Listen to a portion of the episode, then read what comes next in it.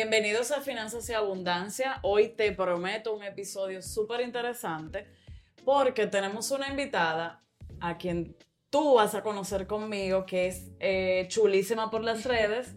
Gabriela de Lao, bienvenida. Hola, gracias Sara por invitarme. Que conste eh, que yo he consumido el podcast y me tiro los cortecitos que suben en Instagram. Ok, chulísimo. Yo me tiro las cantaletas de tapón. O sea, he visto para quien, ¿verdad? No te conoce, eh, Gabriela tiene un desahogo eh, por semanal. semanal y entiendo que eh, quien consume eso conecta contigo sí o no. O sea, porque siento que es muy auténtico, ¿verdad? y en su Instagram ella dice que no cree en autobiografías. No, a mí no me gusta definirme, porque yo siento que eso es como encasillarte en algo específico, es como que ir fluyendo y y yo creo 100% en la gente puede ser multifacética. Tú puedes ser una cosa y puedes ser otra. Ok, entonces, en este momento de tu vida, eh, ¿a qué le das más peso? Ya que no te gusta una etiqueta, ¿verdad? Cuando tú dices a qué le doy más peso a nivel personal o a nivel profesional. Digamos que como Gabriela como Gabriela, yo ahora mismo estoy muy enfocada tanto en mi bienestar personal. He tenido unos años como un poquito moviditos eh, emocionalmente y ya finalmente estoy saliendo a flote.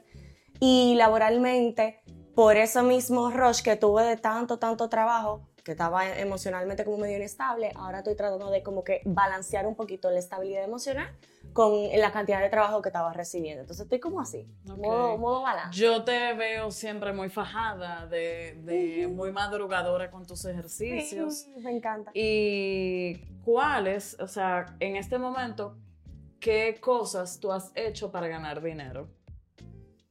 Ay, bueno, yo tú siempre, tú sabes que esa pregunta, yo no sé por qué a la gente le causa tanta curiosidad, eh, específicamente con quienes trabajamos en redes sociales, porque hay este concepto de que tú puedes vivir solamente de redes sociales y yo estoy segura que hay gente que lo ha logrado y que lo puede hacer, pero yo vengo de comunicación social, o sea, yo estudié comunicación social que, bueno, por lo menos en nuestro país es una carrera que se alimenta del pluriempleo, en su mayoría, por lo menos periodistas, comunicadores sociales que nos especializamos en televisión, tenemos que estar picoteando en buen dominicano porque el salario... Claro, que si un voz en off, voz comercial, porque verdaderamente los salarios son un poquito poco competitivos. Entonces yo empecé incluso en medios tradicionales, antes de que Instagram, bueno, cogiera el auge que cogió, y ya luego entonces tenía mi trabajo en, en medios tradicionales y luego pues migré a, las redes sociales y ahora tengo como cuatro trabajos. Tengo uno como conductora de una lotería privada, que esa la gente siempre se queda como que es random está eso de que conductora, que es como mi 8 a 5.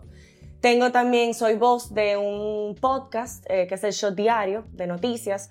Bueno, soy creadora de contenido, hago maestrías de ceremonia, hago colaboraciones eh, comerciales y así uno se va moviendo. Y esas son como mis fuentes principales eh, de ingresos. Y si tuvieras que elegir una sola cosa que hacer, aunque no te pagaran dinero, ¿qué harías? Las redes. Las redes. Y ni siquiera en modo colaborar con marcas, que está perísimo y gracias, síganme llamando. Pero me gusta mucho conectar con la gente a través de ahí. Y se me... Ah, soy olvidadiza hasta más no poder. Se me olvidó mi emprendimiento, Luna Soy. Exacto, se te olvidó. Se me olvidó que es lo que estoy más ahora mismo hasta aquí, porque bueno, realmente yo nunca había emprendido, tengo tres años en este trayecto. Muy retador realmente, pero, pero sí, ese es otro de, de mis de, tus áreas de trabajo, sí. ¿Qué aprendiste en tu casa? Eh, ¿Alguna frase o alguna enseñanza con relación al dinero? ¿Qué, te han dicho tus padres? Quienes me conocen y quienes siguen la cantaleta saben que yo soy muy feminista. Ok. Y eso no, no, es, no es nada que realmente yo dije que ah, aprendí en mi casa. Mi tesis fue basada en el rol de la mujer eh, de comunicación social, en, en, la independencia. Y bueno, pues ese fue mi primer contacto con el feminismo. Pero sí me acuerdo muy específicamente que mi mamá siempre me decía, tú tienes que trabajar y tú tienes que hacer lo tuyo. Ustedes pueden trabajar en conjunto para un proyecto, pero siempre tú teniendo lo tuyo, asegurar lo tuyo.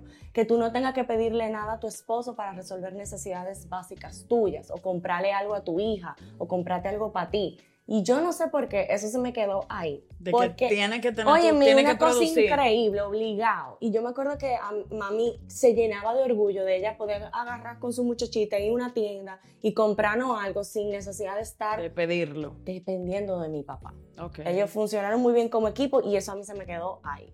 Ok. Si tu relación con el dinero fuera un viaje, ¿cómo describirías tu destino actual y el camino que te ha llevado hasta aquí? Wow, la primera el destino actual, Ajá. pero un lugar, Como un lugar, un Punta viaje. Cana, Punta Cana. porque como que ah saliste, o sea no estás de que en Santo Domingo, pero tú pudieras estar más lejos, Ok. tú pudieras ok, agarrar un avión ahí e irte ok, más lejos. Yo siento y, y puedo bueno desarrollarte un poquito eso de que gracias a Dios yo he podido experimentar una abundancia en cuanto a mis ingresos, pero no los he necesariamente, em, ¿cómo te digo?, eficientizado. O sea, como que no le he sacado el máximo a ese dinero que, que yo he podido hacer en los últimos años. Y por eso te digo Punta Cana, porque tú te fuiste por un resort, pero tú sabes que tú pudieras Viajar. viajar más. Fuera, sí, sí. Eh, ¿Cuál ha sido la compra más divertida que has hecho en, en estos últimos años? Como una compra que te alegra. que me emociona el Dyson. Al Yo no les puedo explicar, yo sé que es un cliché Claro. y, y- y las mujeres que están viendo esto probablemente o lo tienen o lo quieren.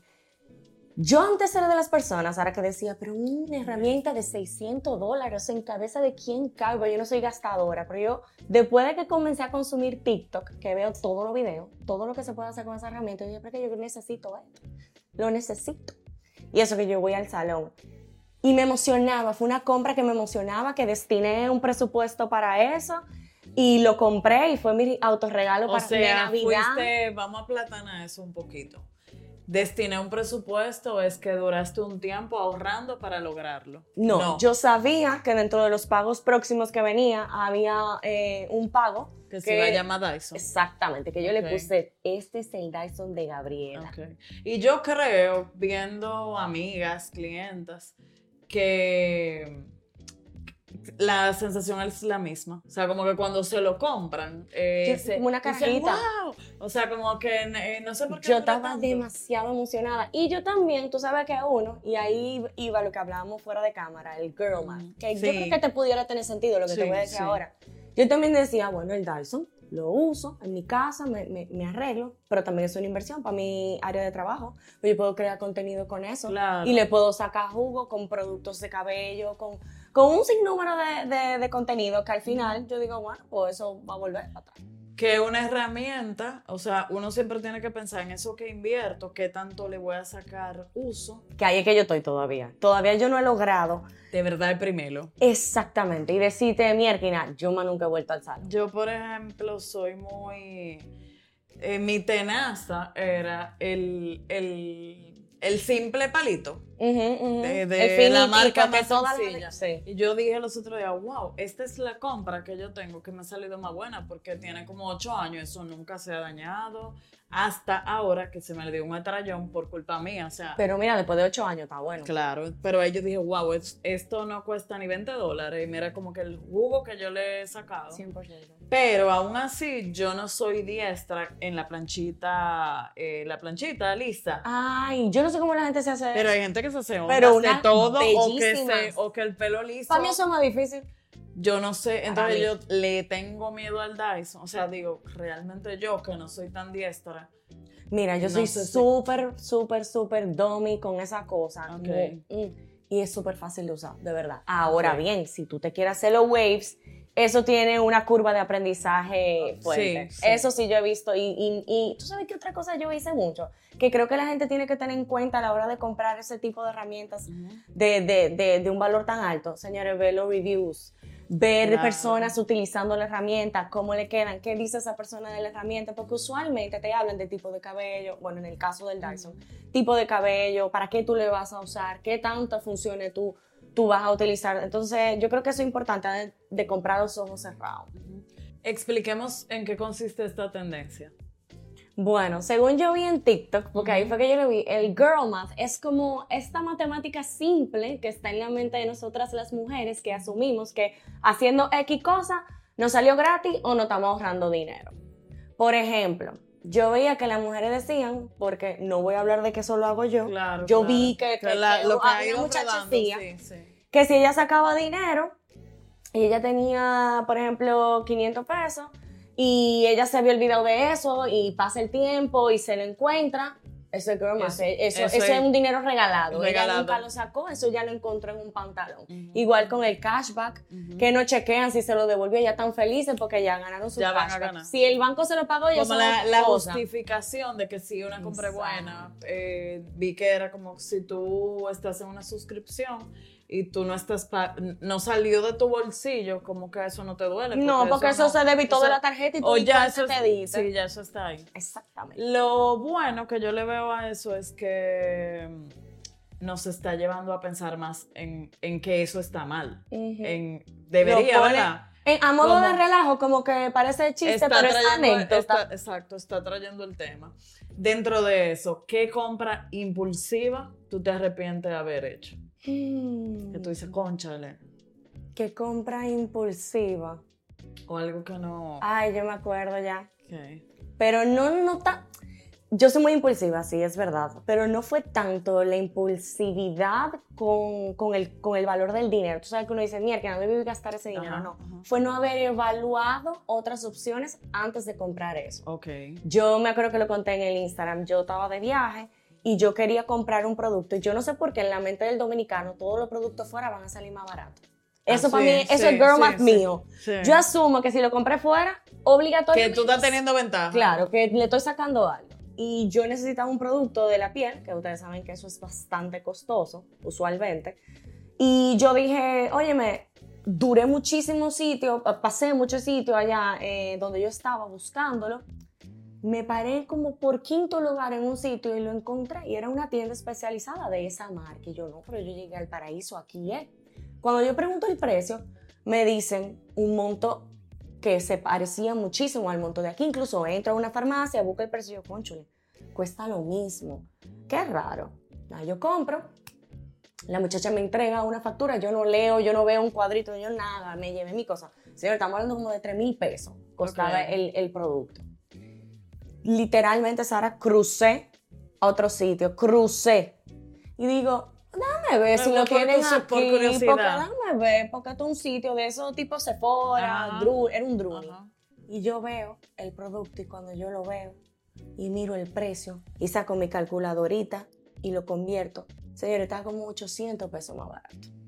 Veo la fecha Y no de expiración para ver si era un tema de, de- de expiración, que por eso estaba más barato. No. No, me devuelvo. Cuando voy, señorita, me voltean el letrero. No se permiten políticas de devolución. No Y tengo. ahí sí duele, ¿verdad? Y yo me quedé como que, conchole, ¿por qué no me aguanté? ¿Por qué no evalué las diferentes opciones? Porque yo estaba ahí, yo podía ir y volver. Lo que pasa es que eso suena muy bonito, pero a veces tú te pierdes lo contrario, te pierdes la oportunidad, que ahí duele también mucho.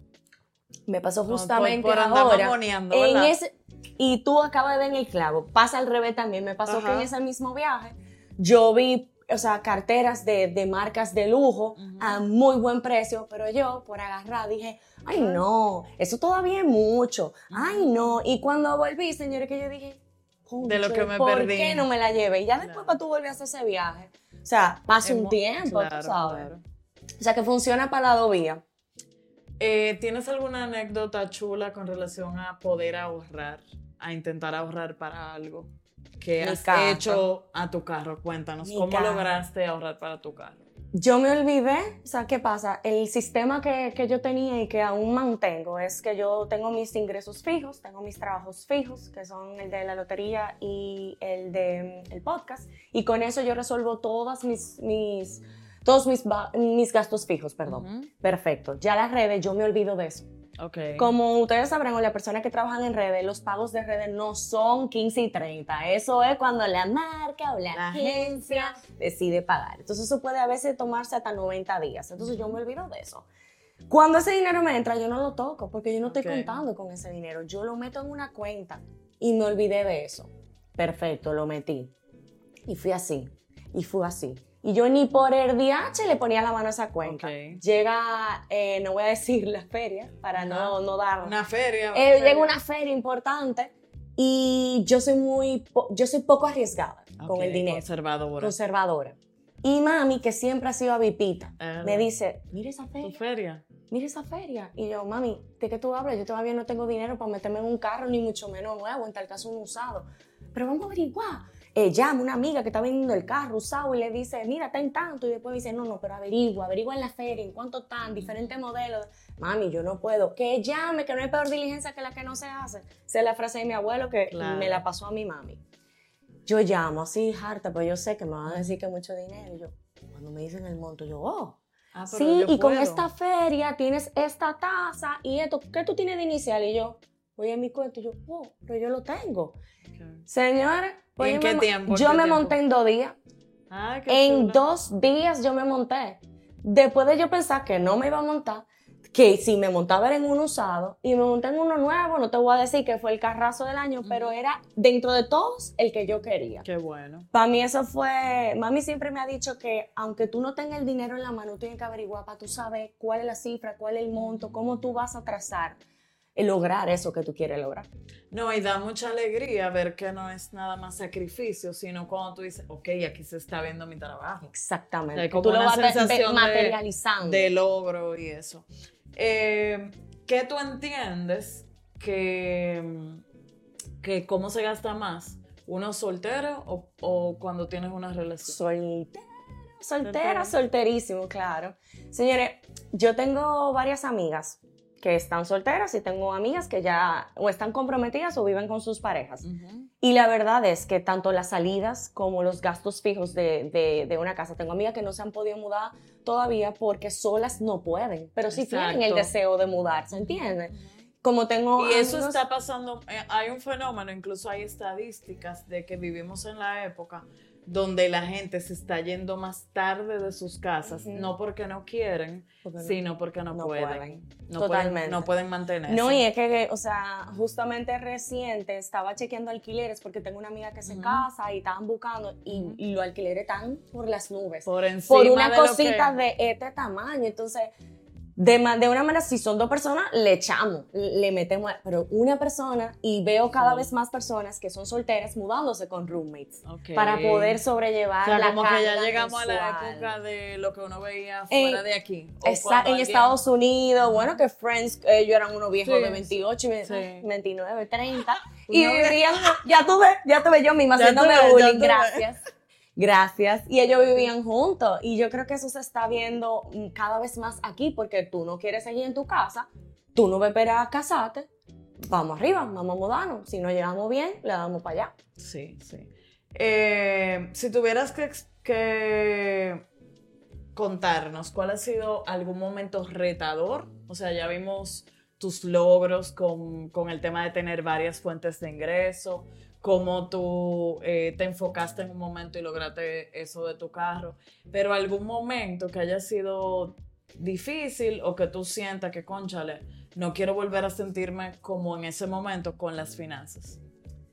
Mira, para mí, eh, yo sí- a mí me gusta ver mucho el dinero desde la parte psicológica. Y el dinero eh, es seguridad. Sí. No desde un punto superficial, pero desde un punto donde tú te sientes cuidado, protegido, porque al final eh, el dinero muchas veces simboliza eso. Y cuando yo, y, y te voy a hablar abiertamente, cuando yo me enfrento cada año, ya este es mi tercer año haciendo la agenda, frente al proyecto de la agenda, yo tambaleo. Porque yo estoy muy cómoda con mi 15 y 30. Claro. Yo estoy muy cómoda con mis redes.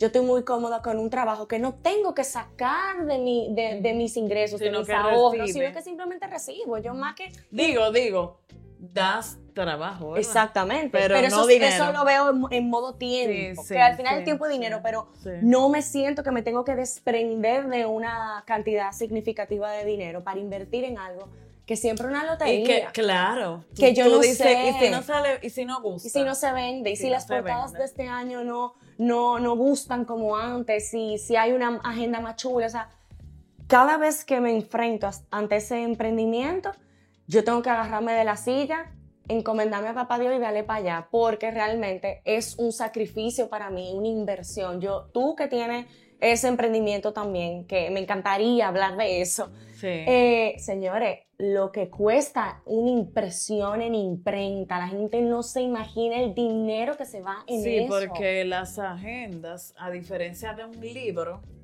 incluso en Amazon tú puedes subir un libro.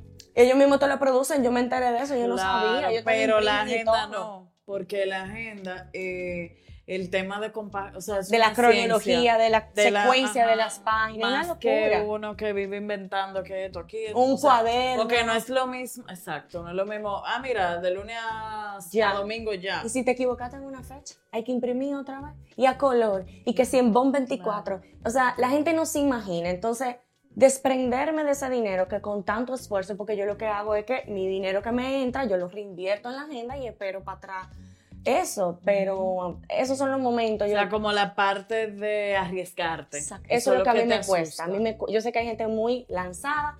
A mí me cuesta desprenderme porque me da inseguridad si en ese trayecto que yo estoy invirtiendo en la agenda me pasa algo y no tengo cómo resolver. Ok. ¿Y, ¿Y qué entiendes? ¿Qué le dirías a Gabriela de hace 10 años? Que sí se puede vivir y ganar dinero de lo que ella quiera hacer diariamente. Ok. Yo relacionaba mucho el trabajo con tengo que. Voy a tener que ir, voy a tener que hacer esto, tengo que ponerme en ese trabajo, tengo Como que una obligación. obligación. Después de un sinnúmero de cosas que pasaron en mi vida, que, que volví, me fui de viaje, experimenté, conocí, trabajé, joseé, de todo. Mm. Vuelvo con esa mentalidad de joseo en buen dominicano.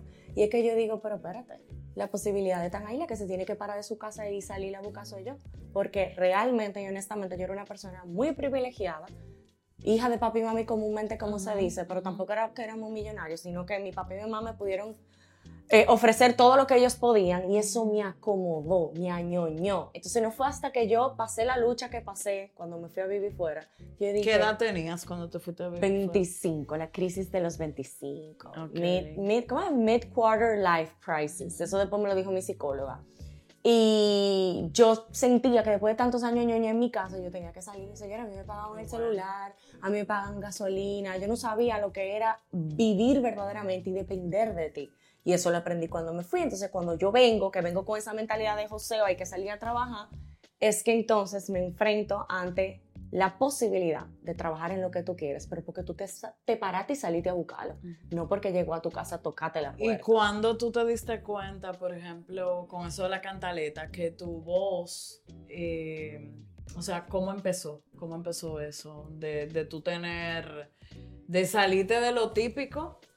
Sí, porque era medio tradicional, que era subir una fotico de que tenga este o programa de quizá televisión y crear un video producido. O sea, cuando tú dijiste, le voy a dar fuerza a esto y esto va a ser un segmento y le voy a dar constancia. Tú sabes que yo lo empecé a hacer para, en- yo lo hacía en stories, yo lo hacía en stories y subía algo que me causaba como, me llamaba la atención y yo quería saber lo que Era pensaba como, la gente. como, como una voz de rebeldía. Exacto, de yo reclamo. pero miren esto, ¿qué otros Ajá. piensan de esto? Pero ¿qué pasa? La gente me decía, conchole, yo te estoy mandando lo que pienso, pero me gustaría ver qué otras personas dicen. Entonces, si yo te lo mando a ti, no hay manera de yo Ah, que se queda en los claro.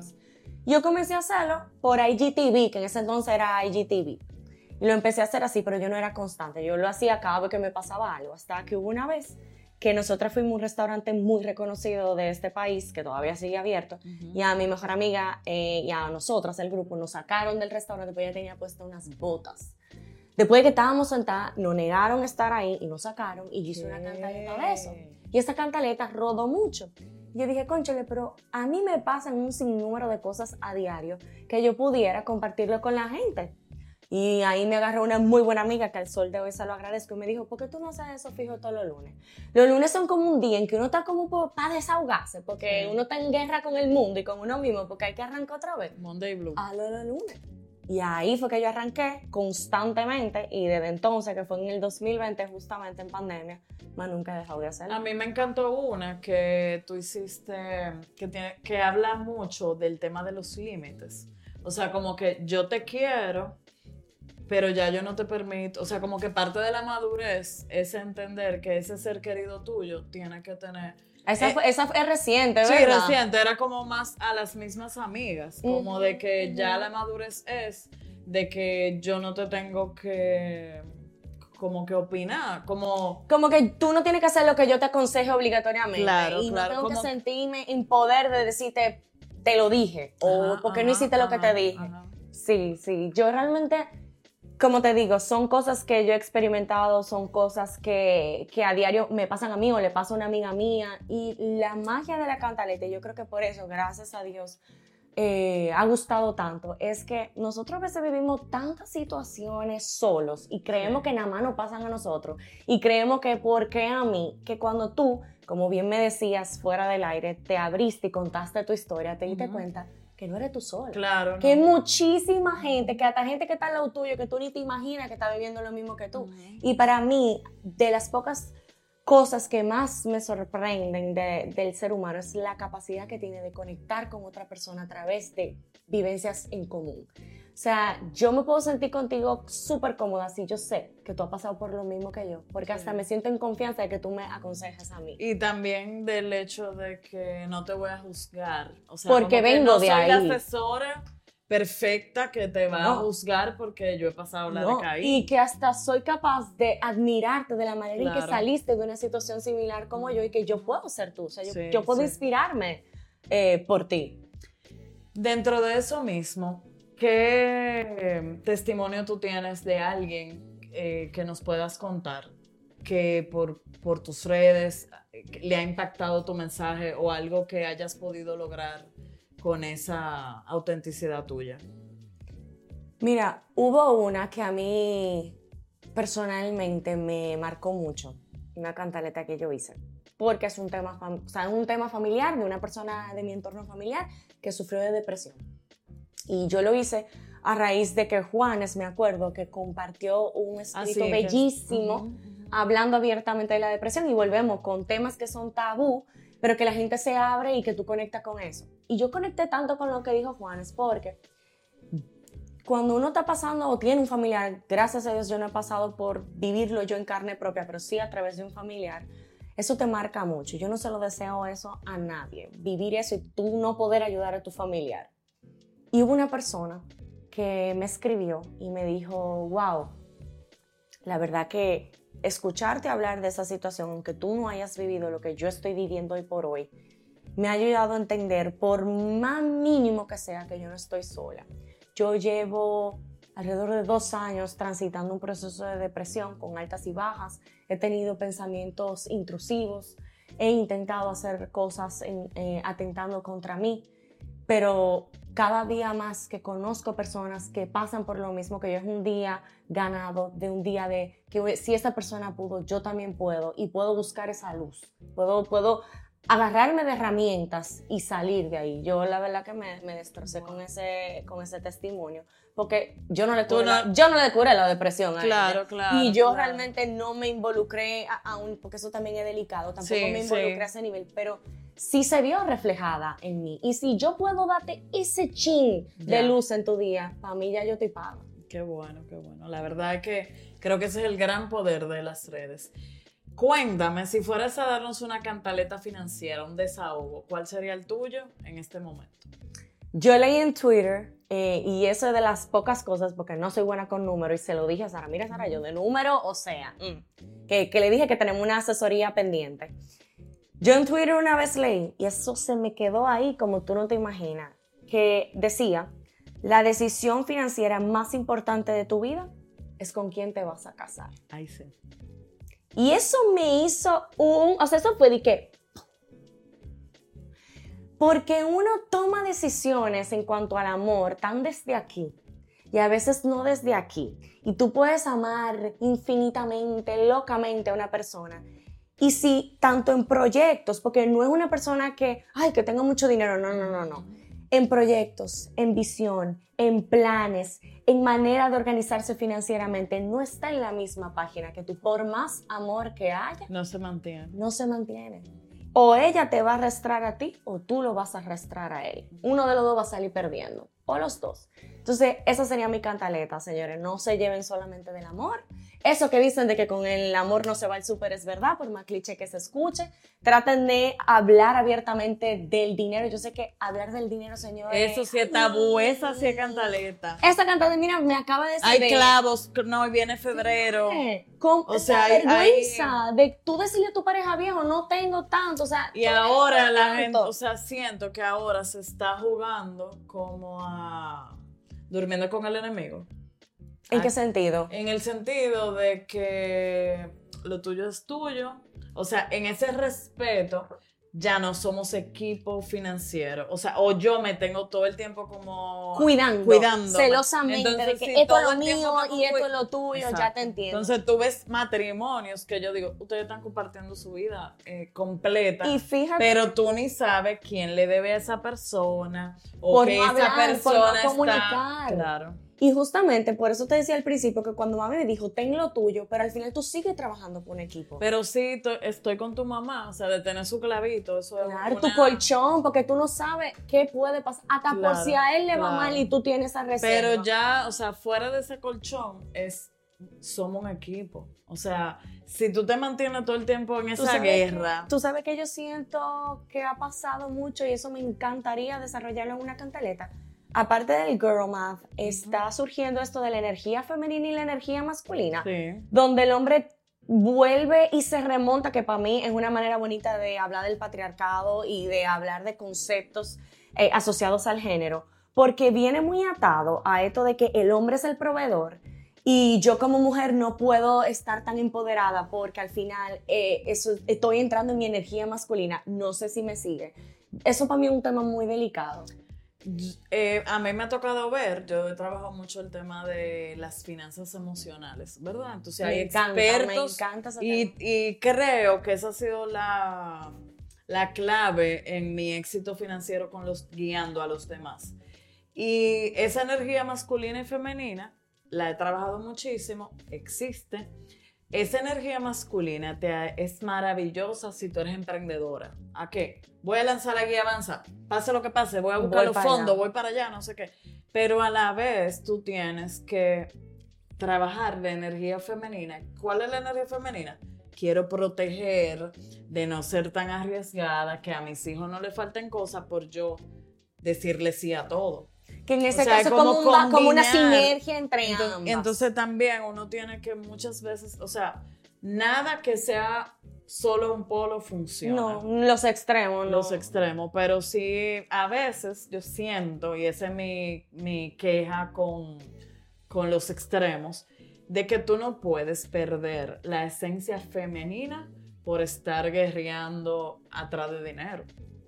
Sí, entiendo, entiendo lo que como tú quieres que decir. Tú quieres, eh, Braviar, o sea, que ese empoderamiento no te lleve a perder el punto original, que tú tienes que ser un ser delicado y, y, mantener esa feminidad. Ok, ok. O sea, como que se pierde mucho eh, en, en, ese, en ese quiero solamente... También pudieras hasta cierto punto una manera de me monto la energía masculina para competir de tú a tú contigo. Como que no sé si tal vez por ahí es que, que tú vas, en el sentido de no perder también la esencia de la energía femenina y también en lo que a cada quien no, le y funciona que, y que una cosa no nos puede quitar, por ejemplo, que por más energía masculina que yo tenga en un momento de producir, eh, de que no me intimide, de estar, yo estoy muy en un mundo de hombres. Realmente. Y, pero a la vez, nadie me quita que en un momento yo tenía que en una junta salía el acta un hijo mío. Pero, o sea, pero esa es tu realidad. Hay un tema natural que, no, nos lo pueden, o sea, ni nosotras mismas lo podemos tapar. Entonces ahí es donde... Sí, ya te entiendo. Energía femenina, vamos a aprovecharla en que, en que por más invento que haya, en mi casa yo tenga el, el tema de que protección. Ok. energía masculina, ok. Y, ahí la mujer es muy conservadora. Y si tu guía, si tu agenda, ¿qué tú pudieras hacer para lograr tener productos para todo un año? O para expandir, o sea, eso quizás un hombre agarra un Excel o la energía masculina agarra un Excel y dice, vamos a llevarlo esto 10 veces más. Un plan de negocio, no sé qué. Más la mujer straightforward, la mujer se recoge un poquito más. Exacto, pero a la vez ese tema ha hecho que la mujer eh, a nivel mundial sea más creíble a la hora de tomar un crédito para un emprendimiento, porque créeme que ella va a buscar debajo de la tierra y va a quedar bien. Más responsable. Generalmente, sí, sí, es, más responsable. Gabriela, muchísimas gracias por estar aquí. Para mí ha sido una una gran alegría conocerte y entiendo que va a ser el primero de muchos encuentros. Ay, sí, la verdad que me sentí muy cómoda, me encantó la conversación, cómo fluyó todo. y creo que tenemos tema de sobra. Tenemos tema de sobra. Para encontrarnos eh, otra déjennos en sus comentarios qué opinan, qué parte les gustó. Yo les respondo a todo el mundo y recuerden suscribirse al canal y acompañarme en la conferencia Avanza el 2 de febrero. Gracias.